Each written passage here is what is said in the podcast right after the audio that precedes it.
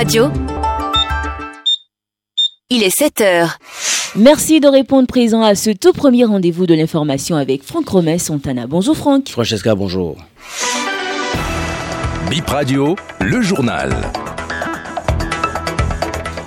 Bon réveil à chacun et à tous. Nous sommes aujourd'hui le mercredi 21 février 2024. Bienvenue dans cette édition dont voici les titres.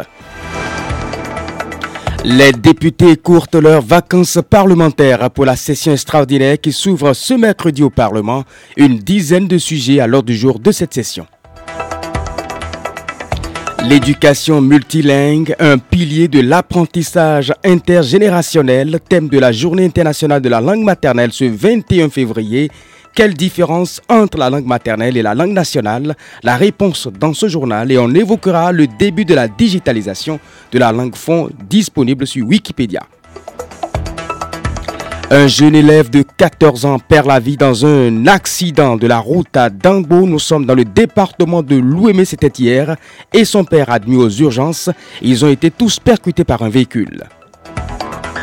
Et puis un employé d'une société de commercialisation de produits tropicaux tué par son intermédiaire à cause de 8 millions de francs CFA.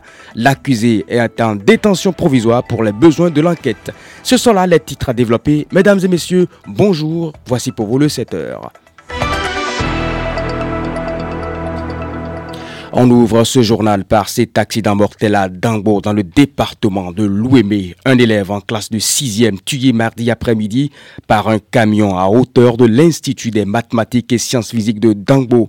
Remorqué par son père sur moto, ils ont tous deux été percutés par le véhicule. L'élève de 14 ans environ meurt sur le coup et son père grièvement blessé et évacué en urgence à l'hôpital. L'engin les transportant entièrement détruit. Un employé d'une société de vente de produits tropicaux disparaît avec 8 millions de francs CFA puis est retrouvé mort quelques heures après. Ça s'est passé à Nali dans le département du Borgou. Mais le corps du jeune homme a été retrouvé à Tchatchou, un arrondissement de la commune de Tchaorou, dimanche dernier. Le présumé auteur a été écouté lundi et placé en détention provisoire.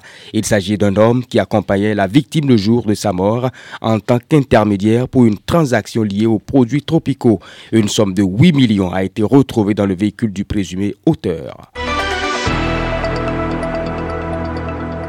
Et l'Office central de répression de la cybercriminalité a interpellé 11 présumés cybercriminels ce mardi. C'était dans la commune d'Aboumé-Calavi. Direction maintenant Porto Novo, ouverture de la première session extraordinaire de l'année 2024 à l'Assemblée nationale. C'est ce jour, mercredi, 12 projets et propositions de loi à l'ordre du jour dans le texte de loi sur la révision de la Constitution proposée par le député Hassan Teibou. Cette proposition de loi sera d'abord étudiée par la Commission des lois avant d'atterrir en plénière. Le président de cette commission explique que la proposition de loi sur la révision de la Constitution a été déjà été affectée à sa commission. On l'écoute, ordonne à la session va être ouverte, certainement, que la commission sera convoquée. La commission des lois a sept dossiers. Quant au fond, donc, il n'y a pas que la proposition de révision. Et qu'est-ce qui viendra avant? C'est la proposition de non, ben là, on, on avisera de notre discrétion des commissaires. On pourrait les convoquer sur euh, tous les dossiers qui nous concernent. Et puis à l'intérieur, on va décider de où est-ce qu'on commence. De toutes les façons, si on se convoque et concernant la, la révision constitutionnelle, si nous entamons l'étude, cette étude-là va commencer par l'étude de recevabilité. Pour faire l'étude de la recevabilité, la Constitution du Bénin dit aucune révision de la Constitution ne peut euh, être entamée et aboutir si nous, le, le pays est en guerre. Donc il appartiendra au commissaire d'apprécier et la commission va se réunir, étudier la recevabilité. En Quand combien de jours?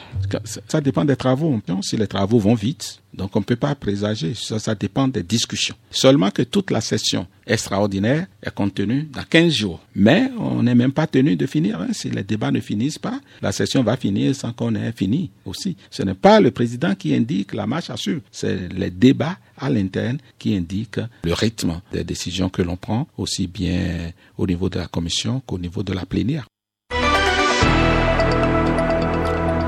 Activité politique dans la 16e circonscription électorale, le président de la haute direction politique de l'UP, le renouveau Joseph Djogbenou et son équipe dans la 16e ce mardi après-midi pour apprécier les efforts faits par les militants de la zone.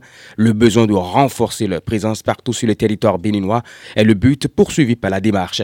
Joseph Djogbenou exprime sa satisfaction après les échanges au micro de Gilles Thiayon toutes les circonscriptions électorales ont insisté sur le fait de mettre en place les structures du parti. Toutes les évaluations faites ont un dénominateur commun, la mise en place des instances du parti. Le bureau politique a pris la décision, la résolution d'engager la direction exécutive nationale et la haute direction politique dans le processus de mise en place des instances du parti. La direction exécutive nationale, à plusieurs reprises, nous a engagé également d'entreprendre cette euh, mission qui consiste à la mise en place de ces instances. Alors, par des décisions, nous avons considéré qu'en deux étapes principales, il est possible d'y arriver. La première étape, c'est de savoir qui nous sommes dans les quasiment 6000 villages et quartiers de ville du Bénin. Une opération de ratissage a été faite.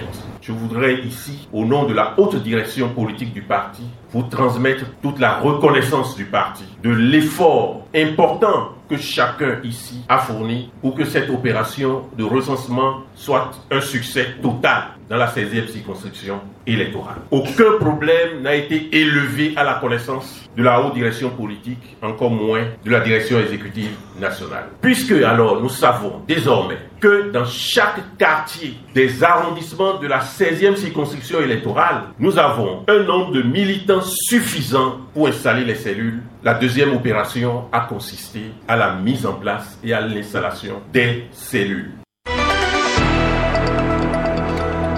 Célébration ce mercredi de la Journée internationale des langues maternelles, l'éducation multilingue, un pilier de l'apprentissage intergénérationnel, c'est le thème de cette année. C'est quoi une langue maternelle? Les explications de l'ancien chercheur en linguistique descriptive et terminologie Basile Agonra. La langue maternelle, c'est la langue qu'un enfant apprend à sa naissance. C'est la langue dans laquelle l'enfant comprend le monde et exprime ses premières idées. Donc, euh, c'est la langue de socialisation de l'individu. Cette langue peut être ou non la langue de ses parents. Si nous prenons un exemple, un enfant né des parents Yoruba, dont euh, la langue qu'on parle dans le foyer, le français, et l'enfant apprend cette langue-là et exprime ses premières idées, ses premières pensées dans le français, le français devient automatiquement sa langue maternelle. La langue première, c'est la première langue apprise par l'enfant. Lorsque nous prenons l'exemple, ou le cas où l'enfant apprend à parler deux langues à la fois. Il faut comprendre le fond, le yoruba. Parmi ces deux langues-là, dans la hiérarchie, il y a une langue qui vient avant l'autre. C'est ça la langue première. Avant de boucler ce journal, quel temps fera-t-il aujourd'hui dans les trois communes, Porto Novo, Cotonou et Abomey-Calavier Mesdames et messieurs, retenez simplement, ce matin à Porto Novo, le temps orageux sera accompagné d'éclairs et du tonnerre. Dans l'après-midi, des orages, des éclairs et un peu de tonnerre rythmeront le temps. Les températures vont évoluer entre 27 et 34 degrés, le ressenti 39 degrés. Il fera chaud au cours de la journée, mesdames et messieurs. 0% de chance de pluie ce matin à Porto et 60% de chance de pluie ce matin à Cotonou, le temps sera aussi orageux toute la journée. Les températures varieront entre les 27 et les 30 degrés. Le ressenti à Cotonou est de 36 degrés. Des éclairs et le grondement du tonnerre rythmeront le temps ce matin du côté d'Abomey-Calavi. Dans l'après-midi, il y aura de l'orage dans l'air à Abomey-Calavi. Les températures fluctueront entre 27 et les 30 degrés. Le ressenti 36 degrés pour 76% de chances de pluie dans la commune d'Abomey-Calavi. Et c'est sur les prévisions météorologiques que nous refermons BIP Info 7 heures. Mesdames et messieurs, merci de votre attention.